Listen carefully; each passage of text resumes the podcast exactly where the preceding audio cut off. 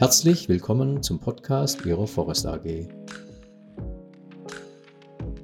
Hallo, mein Name ist Jürgen Päger. Ich bin Berater und Trainer für Umwelt, Energie, Arbeitsschutz und Qualitätsmanagementsysteme und erstelle diese Podcasts gemeinsam mit der Forest AG für Sie.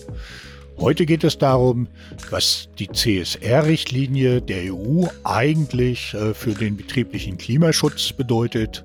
Also was kommt damit auf Unternehmen zu? Die CSR-Richtlinie verpflichtet ja viele Unternehmen, in Deutschland wird geschätzt etwa 15.000, zur Nachhaltigkeitsberichterstattung. Und zur Nachhaltigkeitsberichterstattung gehört auch das Thema Klimaschutz. Unter anderem wird in der Richtlinie genannt, dass das Unternehmen berichten muss, wie sein Geschäftsmodell und seine Strategie mit dem Übergang zu einer nachhaltigen Wirtschaft und der Begrenzung der Erderwärmung auf 1,5 Grad Celsius also der Übereinstimmung mit dem Übereinkommen von Paris und dem Ziel der Verwirklichung der Klimaneutralität bis zum Jahr 2050 vereinbar ist. Außerdem äh, wird die CSR-Richtlinie auch noch mit der EU-Taxonomieverordnung verknüpft.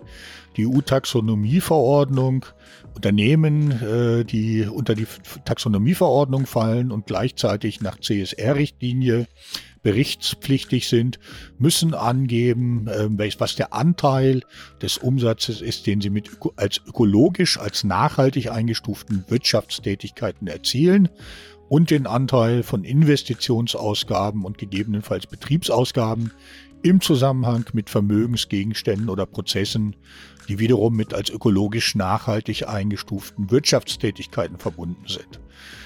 Und das bedeutet wiederum, dass die Unternehmen prüfen müssen, ob sie taxonomiefähig sind und die in einer delegierten Verordnung zur Taxonomieverordnung ähm, genannten Kriterien zur ökologischen Nachhaltigkeit im Zusammenhang mit dem Klimawandel einhalten. Aber zurück zur CSR-Richtlinie. Dort wird eine Wesentlichkeitsanalyse gefordert. Und diese Wesentlichkeitsanalyse ist eine doppelte Wesentlichkeitsanalyse.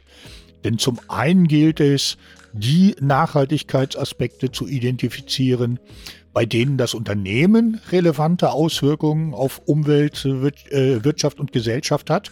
Da spricht man auch von Inside-Out-Perspektive und zum anderen die Aspekte, die Auswirkungen auf die finanzielle Lage oder die Zukunftsfähigkeit des Unternehmens haben. Da spricht man von der Outside-In-Perspektive.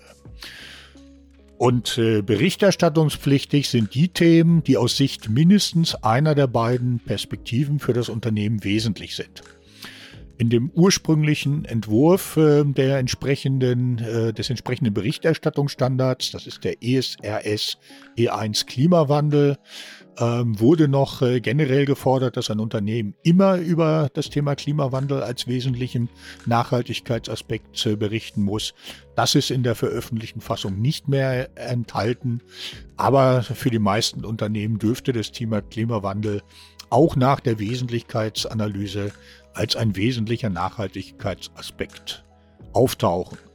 Und dann äh, stellt die CSR-Richtlinie die Anforderung, dass man über Politiken, also generelle Zielvorgaben, messbare Ziele zur Verminderung negativer Auswirkungen und zur Verbesserung positiver Auswirkungen sowie über die zentralen Maßnahmen zur Umsetzung der Politik äh, berichten muss. Und ähm, in dem die CSR-Richtlinie ähm, ergänzenden ESRS E1, also dem äh, Reporting Standard Klimawandel, wird unter anderem gefordert, dass das Unternehmen seinen Klimaschutzplan offenlegt und nachvollziehbar macht, welche Anstrengungen es unternimmt oder plant, um seinen Beitrag zur Erreichung des 1,5 Grad Ziels aus dem Pariser Übereinkommen und zur Klimaneutralität im Jahr 2050 zu leisten. Unter anderem müssen dazu Minderungsziele äh, und Maßnahmen offengelegt werden, aber das passt ja zur allgemeinen äh, Anforderung aus der CSR-Richtlinie. Zusätzlich wird aber gesagt, dass man Treibhausgasemissionen in Tonnen CO2-Äquivalent für Scope 1, 2 und 3 ähm, sowie als Gesamtemissionen berichten muss und Scope 3 Emissionen. Das bedeutet, dass man auch über die Emissionen berichten muss, die sich in der Lieferkette wiederfinden, also in den vor- und nachgelagerten Stufen ähm, des Unternehmens. Und das dürfte für viele Unternehmen Neuland sein, auf das man sich ähm, auch erstmal vorbereiten muss und mit dem man sich vertraut machen muss, was das denn heißt.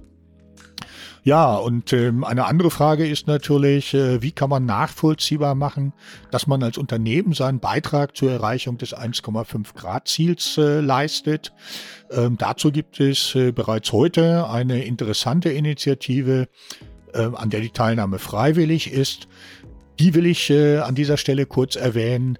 Das ist äh, die sogenannte ähm, Science-Based Targets Initiative.